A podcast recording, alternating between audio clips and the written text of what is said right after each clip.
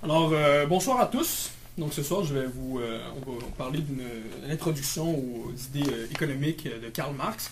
Donc la présentation va porter sur le petit article qu'on vous avait suggéré de, lire sur le sujet. Donc j'espère qu'après ça, si vous avez des questions, on pourra en, discuter dans la période de discussion. Donc depuis la, la, crise économique mondiale de 2008, les gouvernements doivent implanter des mesures d'austérité partout, euh, coupé dans les conditions de vie, dans les, salaires. Euh, pourquoi? Parce que euh, en 2008, les portefeuilles des, banquiers, des grands industriels ont été vraiment malmenés hein, par la crise. Et là, il faut trouver une façon de regarnir les coffres de, de, cette, de cette élite, de cette classe dirigeante. Donc les États sont venus à la rescousse des, des, banquiers, des industriels. On a investi une, masse d'argent de, l'État pour relancer les taux de profit euh, de ces, entreprises-là. Donc évidemment, cet argent-là qui vient des coffres de l'État, on ne va pas euh, les prendre euh, aux riches, hein, parce le projet, c'est de, les sauver. Donc c'est les, plus démunis qui en souffrent. Donc c'est la façon dont on va prendre l'argent aux plus démunis, aux plus pauvres, c'est à travers les mesures d'austérité, en coupant dans les services publics, en, démantelant, en démantelant l'État-providence. En fait, on comprend que l'austérité, c'est pas seulement une idée ou une idéologie. L'austérité, c'est la conséquence inévitable d'un euh, système capitaliste profondément en crise. Donc, euh, même euh, l'OCDE prévoit jusqu'à encore 50 ans d'austérité. Donc, ça montre à quel point le système capitaliste est à l'agonie. Donc, la crise économique s'est exprimée sous la forme de, crise politique, de crise sociale. On a eu des, il y a des gens partout dans le monde qui se sont soulevés sous la forme de grèves de masse, de, de manifestations de masse, euh, euh, des, occupations. Il y a eu des mouvements, euh, des mouvements révolutionnaires au Moyen-Orient, en Égypte, des, mouvements derrière des, des partis anti-establishment. Donc ça, a pris différentes formes, cette, cette, colère finalement, qui est en fait une réaction au système capitaliste en crise. Donc de plus en plus de gens commencent à remettre en question l'idée que le capitalisme serait le meilleur des mondes possibles. Ce que les économistes libéraux nous ont vanté pendant euh, des décennies, hein, pendant, des, euh, pendant plusieurs siècles même. Donc on reconnaît de plus en plus qu'il y a une minorité de, gens, une élite, hein, ceux qui possèdent euh, les grandes banques, les grandes multinationales. Ce sont eux en fait qui, génèrent des guerres, qui détruisent des États, tout ça dans leurs intérêts personnels, hein, pour leurs profits privés. par contre, il faut comprendre que ce n'est pas seulement en remplaçant ces gens-là qu'on va régler le problème. Hein. C'est pas à cause que ces gens-là sont malhonnêtes ou parce qu'ils n'écoutent que leurs désirs individuels. Non, en fait, le problème, il réside dans le système capitaliste lui-même. Donc, euh, et c'est un peu ce que va nous permettre Marx en développant ses concepts économiques, de, comprendre un peu comment fonctionne ce système-là. Donc, on, peut commencer tout d'abord. Qu'est-ce que le système capitaliste? Donc, simplement, c'est une économie euh, marchande, une production marchande de masse. Il y a un certain rapport de propriété privée hein, qui est propre aux capitalistes. Donc, euh, il, y a, quelques personnes qui possèdent les moyens de production, c'est-à-dire les usines, les moyens de transport, de communication. Et, le but des possesseurs de moyens de production, ceux, qui possèdent le capital, donc leur but c'est de produire des marchandises et de les faire circuler dans le but d'en retirer un profit qui va être réinvesti dans la production. Donc, euh, et à côté de cette classe-là, on a l'immense majorité de la population mondiale, travailleurs, travailleuses, salariés, hein, qui, ne possèdent pas les entreprises, qui n'ont que leur force de travail, qui doivent à, tous les jours aller vendre leur force de travail sur le marché du travail, en échange d'un salaire pour euh, subsister à leurs besoins. Donc, euh, le système capitaliste implique nécessairement qu'il y ait ces deux classes-là, hein, qu'il y la, minorité exploitrice et une majorité exploitée. C'est le propre même du système capitaliste.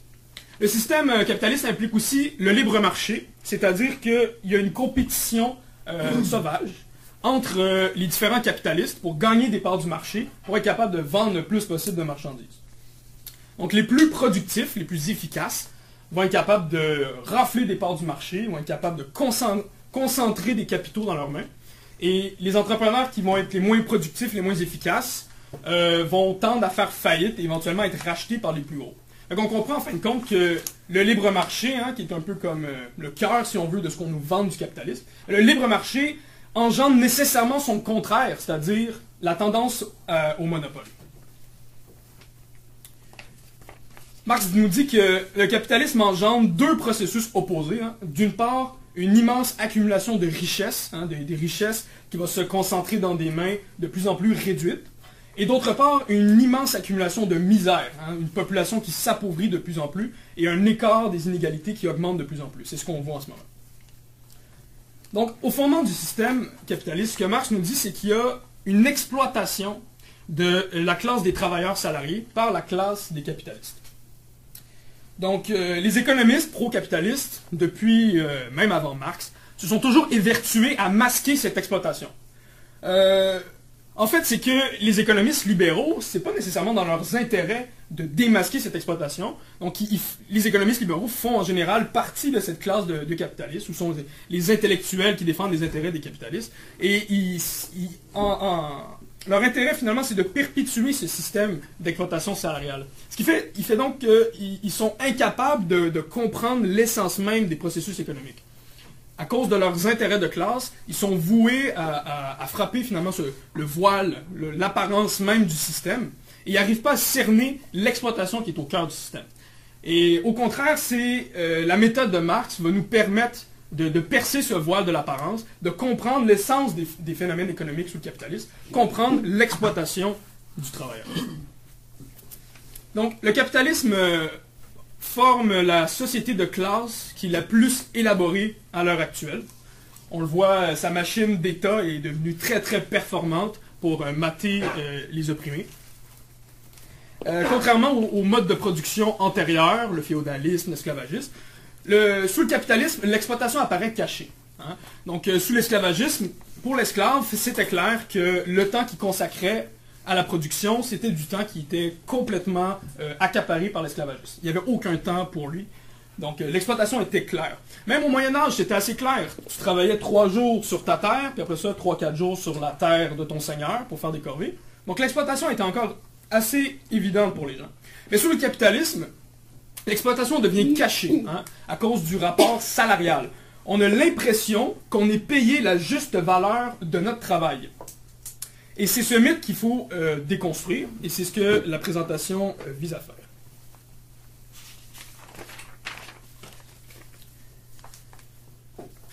La production capitaliste forme aussi la société de production marchande la plus développée à l'heure actuelle, c'est-à-dire qu'il y a eu de la production marchande dans le passé, hein. il y a eu la production de, marchandises pour un marché dans le but de, vendre et de racheter. Il y avait un marché marginal pendant la, la Rome antique esclavagisme, même pendant le Moyen Âge. Mais quand le capitalisme émerge, et en, a fortiori avec la révolution industrielle, la production marchande devient la norme. Donc la production marchande s'instaure partout et le capitalisme devient à ce moment-là le mode de production euh, dominant. Donc, production marchande, ça, nous, dit dans le fond que le but de l'économie, c'est de produire des biens pour être vendus et euh, dans le but d'assurer des besoins. Mais en fin de compte, le but, c'est euh, le but de vendre des marchandises, le but de les produire pour ceux qui les produisent, c'est-à-dire pour les capitalistes. Donc le but, c'est de faire un profit.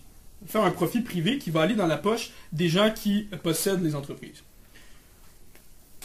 Donc Marx nous dit, le capitalisme se caractérise avant tout par une immense accumulation de marchandises. Et les recherches de Marx en économie vont partir de l'analyse de la marchandise, qui est en quelque sorte le cœur de notre système, si on veut. Donc si on, analyse un petit peu qu'est-ce que c'est la marchandise, on constate tout d'abord que toute marchandise a une valeur d'usage. La valeur d'usage, c'est ce qui fait par exemple que cet objet-là, mon café, euh, a une valeur. Sa valeur, c'est qui, qui va me donner de la caféine, qui va me, me déshydrater. Et cette valeur d'usage, le fait qu'il répond à un besoin social, est déterminé par sa forme physique, par sa structure, par sa, forme concrète. Mais les marchandises, contrairement aux, aux autres produits du travail humain, ont pas seulement une valeur d'usage, mais ont aussi une valeur d'échange. C'est-à-dire que ce café, dans- sur le marché capitaliste, a la propriété de pouvoir être échangé contre d'autres choses. On peut échanger, par exemple, un café contre 10 crayons à mine. Donc, euh, la valeur d'échange, c'est ça, c'est cette capacité des marchandises à être échangées contre d'autres marchandises dans une certaine proportion. Mais là, il faut se demander, qu'est-ce qui fait qu'on peut échanger un café contre 10 crayons? Qu'est-ce qu'il y a en commun entre un café et 10, cray- 10 crayons qui fait qu'on va les échanger ensemble? Il faut trouver cette équivalence. Les économistes libéraux vont nous dire que c'est l'offre et la demande qui expliquent ça. Mais il y a un problème, c'est que justement, quand, euh, si par exemple, euh, j'ai un café, je l'échange avec quelqu'un d'autre euh, qui, a 10 crayons, et on s'entend sur un certain ratio, un café, 10 crayons, ou on s'entend sur un prix, hein, mais à ce moment-là, c'est là que l'offre et la demande s'annulent. C'est-à-dire que quand l'offre rejoint la demande, on atteint le point d'équilibre, la loi cesse de s'appliquer. Parce qu'on s'entend tous que ce, ce café, ces 10 crayons, valent 2 dollars. Il n'y a personne qui est escroqué. Et donc, ce qu'on se rend compte, c'est que toutes les marchandises euh, ont un, certain prix, en quelque sorte, qui est, qui est relativement stable. C'est-à-dire qui, qui va évoluer à travers le temps. Mais peu importe si euh, la, la relation entre celui qui, qui- offre et celui qui, demande, on finit toujours par arriver à un certain euh, équilibre, un prix. Et ce prix-là, il faut l'expliquer. Il vient d'où ce prix-là? Et c'est ce que Max va, va appeler la valeur. Donc, euh, toute marchandise a une certaine valeur. Et, euh, l'offre et la demande, fin- finalement, permet seulement de faire osciller le prix autour de cette, euh, cette valeur, de ce chiffre, ce prix moyen en quelque sorte. Donc il faut maintenant se demander, c'est quoi vraiment cette valeur hein?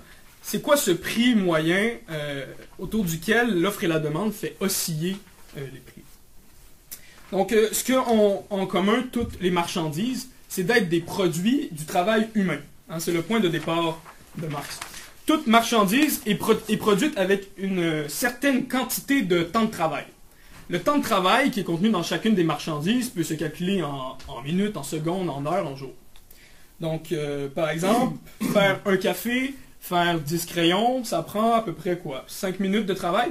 Donc, ces, ces deux marchandises ont en commun d'avoir 5 minutes de temps de travail humain incorporé en elles. Et c'est cette équivalence qui permet justement de, dire ben ce café-là, il vaut à peu près 2 dollars parce que ça a pris 5 minutes de le produire. Puis il vaut pas mal moins cher qu'une voiture qui va prendre plusieurs heures, voire plusieurs jours à produire. Donc euh, cette quantité de travail, c'est ce que Marx va appeler la, la valeur ou la, la valeur travail. Donc, et sur le marché, cette valeur va s'exprimer sous la forme du prix. Le prix, c'est seulement l'expression de la valeur à travers l'argent, qui est un équivalent universel pour exprimer la valeur de toutes les marchandises. Donc, pour résumer, on a dit que euh, la marchandise a d'abord une valeur d'usage. Elle sert un besoin, un, besoin en fonction de sa forme physique notamment. La marchandise a aussi une valeur d'échange, capacité d'être échangée contre une autre. Ça, c'est le prix, en quelque sorte. Et ce prix exprime la valeur, qui est encore plus fondamentale, qui est le temps de travail contenu dans la marchandise. Là, maintenant, on doit se poser la question. si quelqu'un est euh, plus paresseux, moins efficace dans sa production euh, de café ou de crayon, de n'importe quelle autre marchandise, est-ce qu'il produit plus de valeur? Parce que si, euh, si un collègue produit le café, au lieu de le produire en 5 minutes, il le produit en 10 minutes, est-ce que ça veut dire que la valeur du, du café a doublé? Eh bien non. Parce que sur le marché, ces deux cafés arrivent sur le marché, celui produit en 5 minutes, celui produit en 10 minutes. On va s'entendre pour les acheter à peu près au même prix, 2 dollars. On va, on va, euh, à cause de la concurrence sur le marché, on va acheter les marchandises au plus bas prix possible. Et c'est celui qui va être déterminé par le café produit en, en 5 minutes. Donc celui qui produit le café en 10 minutes, ben son 5 minutes supplémentaires, c'est du temps perdu. hein. C'est du temps qui ne rentre pas dans le calcul de la valeur de la marchandise. Finalement, le- les marchandises, quand ils arrivent sur le marché, on s'en fout un peu de savoir quel travail concret individuel, hein, le, temps de travail concret a été incorporé dans la marchandise. La marchandise est seulement un représentant de son espèce. Ce café est le représentant de l'espèce des cafés filtres réguliers cheap qu'on achète dans des petits magasins comme ça. Donc, euh, finalement, la valeur, c'est moyenne. hein. C'est un temps de travail moyen. C'est une moyenne sociale. C'est ce que Marx va appeler du, travail abstrait, euh, par opposition au travail euh, concret qui est vraiment dedans ce café-là. La valeur, c'est du temps de travail socialement nécessaire. C'est c'est le temps de travail que, à l'échelle sociale, à l'échelle moyenne, est, est requis pour produire cette marchandise-là dans des conditions sociales données et euh, donc dépendant du niveau de technologie, du niveau de, du, rapport de force dans la lutte des classes. Donc tous ces déterminants sociaux viennent, euh, viennent finalement déterminer euh, ce qui est le, temps de travail socialement nécessaire à produire telle ou telle marchandise à telle ou telle époque. C'est ça la valeur qui est contenue dans les marchandises. Donc maintenant qu'on a parlé, euh, on a bien compris la théorie de la valeur. Puis si c'est si pas clair, n'hésitez pas à poser des questions par après. Après ça, on peut maintenant comprendre d'où vient, donc quelle est l'origine du profit du capitaliste et quelle est l'origine de l'exploitation du travail salarié. La théorie de la valeur développée par Marx va nous permettre de répondre à ces questions. Donc je le disais plus tôt, les capitalismes ont comme objectif principal de générer du profit, c'est-à-dire de faire de l'argent en produisant et en vendant des marchandises. Donc en fin de compte, le profit, c'est une certaine quantité de valeur qui va être présente sous la forme d'argent. Donc pour faire du profit, le capitaliste commence avec un capital initial, une certaine somme de valeur présente en argent. Il va l'échanger contre de la machinerie et contre des, euh, ouvriers, des travailleurs. Et avec ces éléments de production, il va produire des marchandises qui vont être vendues. Et euh, en vendant les marchandises, il va euh, générer une valeur supplémentaire. Donc cette valeur supplémentaire, c'est une survaleur, ça c'est le terme de Marx, ou la plus-value. Et euh, c'est ça qui est, euh, pour le capitaliste, son profit. Donc euh, il y a des savants avant Marx qui vont dire que le profit, la survaleur, en fin de compte, c'est quelque chose qui est issu dans- de la circulation des marchandises. C'est-à-dire que si tu achètes pas cher puis tu vends plus cher à l'autre, là tu réalises un profit. Donc ça serait seulement dans l'échange que là on générerait le profit. Donc il n'y aurait pas d'exploitation. Mais ce que Marx il, il montre dans le fond, c'est que c'est- cet exemple-là ne permet pas d'expliquer la création du profit. Pourquoi? Parce que si on était tous, par exemple, des producteurs individuels, moi j'achète moins cher, je vends plus cher à un autre, et cette personne-là va aussi va acheter mes marchandises moins cher et va les revendre plus cher à quelqu'un d'autre, puis on s'échange toutes des marchandises. Mais en bout de ligne, ça finit par revenir à moi dans la, si on finit le cycle. Et, et finalement, euh, ce que j'ai gagné en vendant plus cher, je l'ai perdu en achetant plus cher une autre marchandise à quelqu'un d'autre. On peut pas s'entreflouer, s'entrescroquer comme ça. Donc, si on le voit dans ce circuit-là où chacun vend plus cher, il n'y a pas de richesse qui est produite. Donc, la moyenne de, de- prix d'argent et de valeur qui est en circulation reste la même. Il n'y a pas de génération de profit. Donc, ce que Marx explique, c'est que c'est pas dans la circulation des marchandises qu'on va expliquer l'origine du profit, mais c'est dans la production de la marchandise. Donc, toute marchandise qui est produite, avant même qu'elle soit vendue, il y a une survaleur, une plus-value qui est cristallisée à l'intérieur de la marchandise. Et il faut regarder dans la production comment est générée cette survaleur. C'est ça qui nous intéresse. Donc, pour produire des marchandises, on a besoin de deux grandes catégories d'éléments de production. Tout d'abord, il nous faut du travail humain. Il nous faut des travailleurs salariés. Et d'autre part, il nous faut des moyens de production. Donc, les moyens de production, c'est les matières premières, c'est les matières secondaires, l'énergie, l'électricité, c'est euh, les machines, c'est les outils de travail, c'est tout ça. Donc, euh, les moyens de production, c'est des objets de la nature qui ont été transformés par du travail humain. Même les matières premières elles-mêmes ont été transformées, ont été extraites du sol, donc il y a déjà du travail humain incorporé en elles. Le travail humain, c'est euh, du travail en action, c'est du travail vivant, c'est l'activité d'un être humain corporel vivant. Les moyens de production, c'est du travail vivant qui a été fixé dans la matière, qui a été cristallisé, objectivisé, qui a été accumulé dedans une machine ou une marchandise. Donc, ce serait ce que Marx appelle du travail mort. Donc, le travail mort, c'est les, machines et les marchandises. Pour le capitaliste, les humains, euh, les moyens de production, pour lui, c'est son capital. C'est-à-dire, c'est une somme de valeur que lui a investi dans la production. Euh, le travail vivant, les travailleurs salariés, pour lui, c'est son capital variable. Et les moyens de production, les machines, c'est son capital constant. Donc, la différence entre le travail vivant et les moyens de production, c'est que les moyens de production, par exemple une machine, ne fait euh, que transférer à la marchandise sa propre valeur.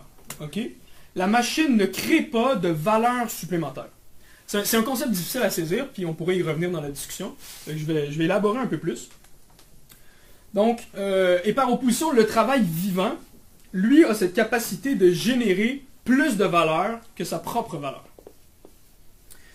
Donc, c'est donc, euh, ce, que, je vais expliquer, c'est que c'est le travail humain vivant qui est la source de la survaleur, donc la source de la plus-value, du profit, contre, et non la machine.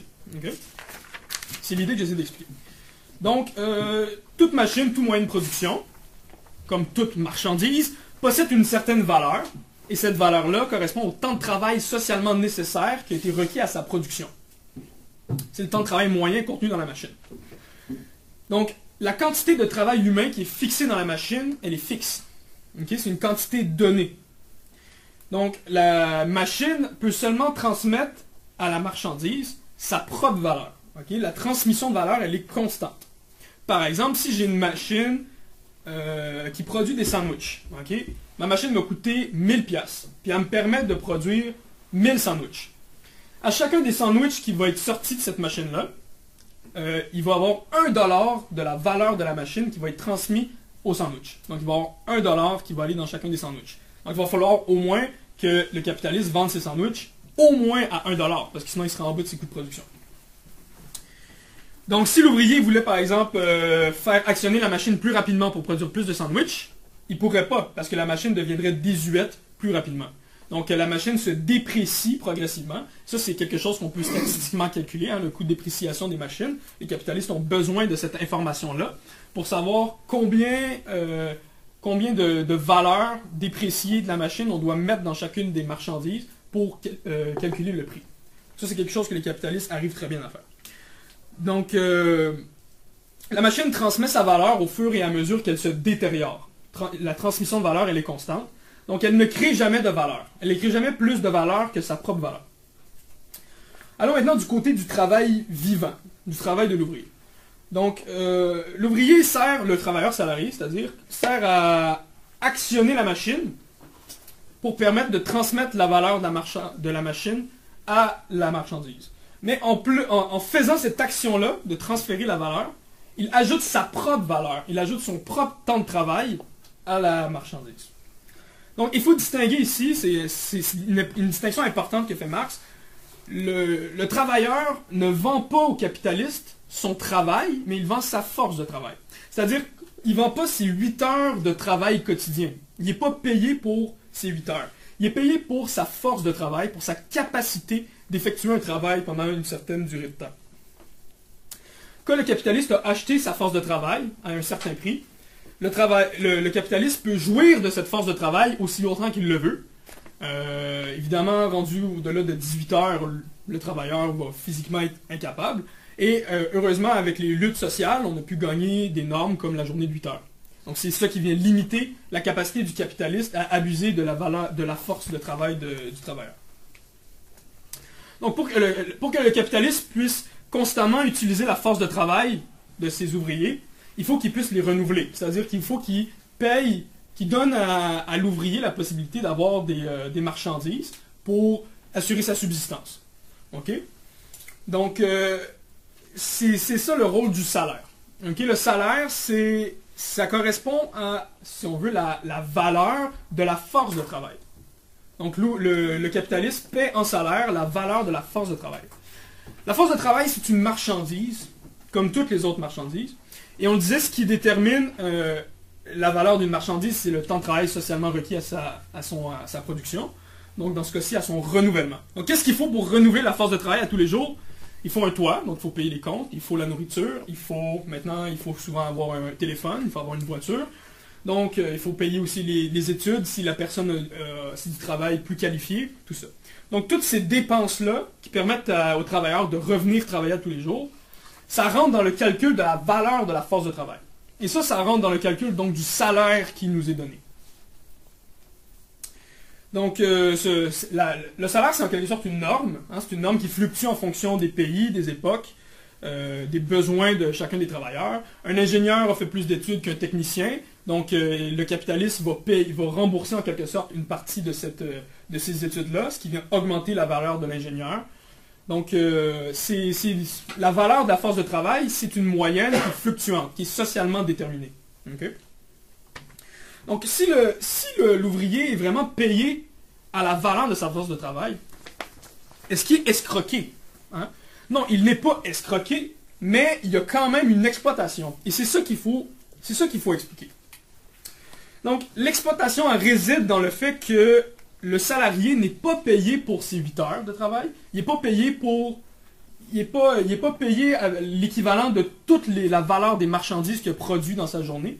Non, il est payé seulement une petite partie de cette valeur-là, ce qui équivaut euh, à la valeur de sa force de travail. Donc, euh, pour ça, je vais utiliser un exemple concret que j'ai mis sur le tableau. Donc, ici, on a Bobby, travailleur chez Subway. Donc, euh, Bobby produit tous les jours 800 dollars de sandwich. Donc, il est payé 12,50 dollars, ce qui est quand même pas pire pour un travailleur chez, chez. Donc, euh, il travaille 8 heures par jour. Euh, son salaire quotidien donne donc 100 dollars. Euh, le capitaliste, sur les 800 dollars de sandwich, ça va lui coûter 300 dollars en machinerie, en matières premières, en entretien, en loyer, tout ça. Ça, c'est le capital constant, hein, c'est le travail mort, les moyens de production. Et donc là, ce qu'on comprend, c'est que Bobby produit 800 dollars de sandwich, mais ne reçoit que 100 dollars de salaire. Donc, il n'est pas payé pour ses 8 heures de travail. Bobby n'est pas payé la valeur qu'il a produite réellement. Il est payé seulement une petite fraction de ça, qui équivaut à la valeur de sa force de travail. Et, donc, à chaque heure, Bobby produit 100 dollars. Pendant la première heure de son travail, il a déjà réussi à payer son salaire, à produire en marchandises l'équivalent de son salaire, de, la valeur de sa force de travail pendant les sept autres heures, les sept autres heures de sa journée, ce qu'il produit s'en va directement dans la poche du capitaliste. Il n'est pas payé pour ça. Donc, c'est ce qu'on va appeler, c'est ça, c'est ça finalement la survaleur, qui est à l'origine du profit. C'est du temps de travail de l'ouvrier qui n'est pas payé et qui est volé par le capitaliste. C'est là que réside l'exploitation. OK? Donc, Marx va même nous, faire une petite formule mathématique calculer le taux d'exploitation. Vous pourrez vous amuser chez vous à calculer votre propre taux d'exploitation. Donc, euh, c'est le calcul de survaleur divisé par, euh, par le salaire. Donc, c'est la survaleur sur le, capital variable. On peut le calculer. Euh, plus, le calcul fonctionne surtout à l'échelle d'une entreprise, mais on peut s'amuser aussi avec un calcul individuel. Donc, ici, le taux d'exploitation serait de 400 sur 100. 400% exploité. Donc, c'est intéressant. Euh, à côté, euh, ce qu'on regarde là, le, petit graphique circulaire, c'est euh, la valeur d'une marchandise. Donc là, j'ai mis la valeur de toutes les marchandises produites dans la journée de Bobby, le 800$ de sandwich. Donc on a la, moitié de la valeur des marchandises, ça équivaut à 400$, la, la, survaleur. Et là, on a aussi le capital constant et le capital variable dans leur proportion réciproque. Donc ça, c'est finalement tout ce qui constitue la valeur d'une marchandise le temps de travail socialement nécessaire qui a été incorporé en elle. Donc, euh, dans la journée de travail de Bobby, il y, a, deux grandes périodes, si on veut. Sa première heure, où il a réussi à, où il a renouvelé sa force de travail, c'est-à-dire qu'il a produit en valeur l'équivalent de son salaire. Donc, Bobby a fait du travail nécessaire. Hein. C'était nécessaire pour renouveler son salaire. Mais pendant les sept autres heures, il a fait du travail, euh, du sur-travail, du travail impayé. Donc, c'est le sur-travail, c'est ce qui produit la survaleur qui devient le profit du capitalisme. Donc, euh, le capitaliste, pour faire toujours plus de profit, doit constamment réduire les frais de salaire. Euh, il doit augmenter le plus possible la quantité de survaleur. Donc, euh, ça peut se faire de plusieurs manières. En allongeant la journée de travail. Donc là, la neuvième heure et la dixième heure supplémentaire seraient du, du surtravail qui produirait de la survaleur. On peut aussi augmenter la productivité ce qui fait que Bobby va réussir à renouveler sa force de travail, produire l'équivalent de son salaire, non pas en une heure, mais en une demi-heure, par exemple. Donc, en, réduisant la part de travail nécessaire, on augmente la part de surtravail. Donc, c'est une façon d'augmenter l'exploitation. Évidemment, il faut que le capitaliste s'oppose aux augmentations salariales. Donc, il faut, euh, il faut que le plus possible qu'il coupe dans sa main-d'œuvre lorsqu'il y a, euh, du, travailleur qui n'est plus euh, requis. Donc, les travailleurs sont donc exploités parce que la valeur qu'ils ont produit ne leur appartient pas. La, survaleur n'appartient pas aux, travailleurs. Les travailleurs n'ont pas le contrôle sur comment on va réinvestir cette survaleur. Par exemple, nous, on pourrait vouloir l'investir dans l'éducation, dans la santé. Évidemment, on n'a pas ce, loisir. C'est le privilège du capitaliste de gérer la survaleur et d'en tirer son profit. Donc, le travailleur et le capitaliste doivent nécessairement se battre pour la part de survaleur. C'est-à-dire, chaque fois que les travailleurs veulent augmenter leur salaire, ils doivent gruger dans la survaleur, donc gruger dans le profit. Ce qui dérange le capitaliste. Et chaque fois que le capitaliste veut augmenter sa marge de profit, augmenter sa survaleur, il doit écraser les ouvriers et diminuer leur salaire. C'est ce que Marx appelait la lutte des classes. Donc la lutte des classes, c'est la lutte pour le partage de la survaleur, ce qui prend d'abord une forme économique, comme on le voit dans l'entreprise pour les, luttes salariales, mais éventuellement la lutte des classes prend des formes politiques, dans, des mouvements politiques, éventuellement peut prendre la forme de mouvements révolutionnaires. Donc, euh, le fait que les travailleurs sont exploités, euh, le fait que la survaleur est accaparée par les capitalistes, euh, ça engendre un problème important pour le système, ce sont les crises de surproduction. Donc, la classe ouvrière, l'ensemble des travailleurs salariés, c'est aussi la classe qui est consommatrice, en grande partie. Donc, elle a besoin de racheter ce qu'elle produit pour que les capitalistes puissent réaliser un profit en vendant les marchandises. Mais vu que les travailleurs ne reçoivent pas en salaire la totalité de la valeur des marchandises produites, ils sont incapables de racheter l'ensemble des marchandises. Qui fait que les capitalistes se retrouvent avec un surplus de marchandises sur les étalages. Ils ne peuvent pas réaliser euh, leur profit. Donc c'est cette surproduction de marchandises qui va engendrer le phénomène des crises cycliques, donc les crises de boom et de récession qu'on voit à peu près à tous les 8 ou 10 ans. Donc euh, on arrive à un moment où le pouvoir d'achat des ouvriers est incapable de suivre l'offre de marchandises produites. Donc le marché est saturé. Donc là, les capitalistes doivent trouver des nouvelles façons, des nouvelles solutions pour maintenir un bon taux de profit, pour rester compétitif. Donc, euh, et ces solutions-là vont engendrer encore plus de problèmes pour les travailleurs salariés. Donc, euh, les capitalistes vont d'abord arrêter leurs investissements. C'est là qu'on va rentrer dans la euh, après pendant la récession, dans le fond, les capitalistes arrêtent d'investir parce qu'ils ne voient plus la possibilité de faire de profit on voit en ce moment qu'il y a 680 milliards d'argent mort, d'argent qui sont stockés dans les coffres des banques, parce que les capitalistes ont peur d'investir ça, parce qu'il n'y a pas d'argent à faire en ce moment. Donc, euh, quand il y a un ralentissement des investissements, on diminue la production, donc on diminue la possibilité de produire des denrées nécessaires pour les travailleurs travailleuses. Il y a d'autres solutions aussi pour euh, que les capitalistes vont utiliser, couper dans la masse salariale, licencier des gens, mais c'est un cercle vicieux parce que tu coupes dans ton propre marché intérieur tu, diminues encore plus le pouvoir d'achat, et à long terme, ça fait augmenter la surproduction. Et ça prépare de nouvelles crises encore plus grosses. Il y a aussi la possibilité d'aller gruger des parts de marché mondial, essayer de voler aux autres capitalistes des parts du marché. Et il y a évidemment la solution du crédit, donc c'est de gonfler artificiellement le pouvoir d'achat des travailleurs. Mais éventuellement, la somme de la masse de crédit finit par se transformer en, son contraire, en une masse de dette. Et c'est ça qui a éclaté euh, dans la crise de 2008. Donc, les contradictions du capitalisme font que ce système est complètement chaotique, destructeur pour l'environnement et incapable de développer les conditions euh, de vie des travailleurs des travailleuses et des couches, des couches les plus opprimées de la société. Donc, la seule solution au capitalisme, c'est de le remplacer par un nouveau système.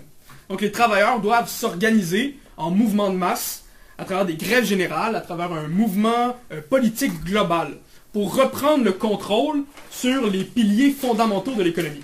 Donc il faut nationaliser les grandes banques, euh, les multinationales, les grandes entreprises. Il faut euh, remettre la production sous le contrôle démocratique des travailleurs et travailleuses. Et tout ça dans le but d'instaurer une planification de la production qui répondrait aux besoins de la population et non pas aux profits privés d'une minorité. Donc la transformation socialiste de la société, c'est vraiment la tâche la plus urgente de la classe ouvrière mondiale. Et euh, c'est important de comprendre la théorie économique marxiste pour euh, l'utiliser comme une arme dans notre lutte pour le socialisme dans le monde entier. Donc euh, si c'est des idées qui, vous intéressent, je, vous, invite à, militer avec nous à la riposte socialiste et à continuer la lutte. Merci.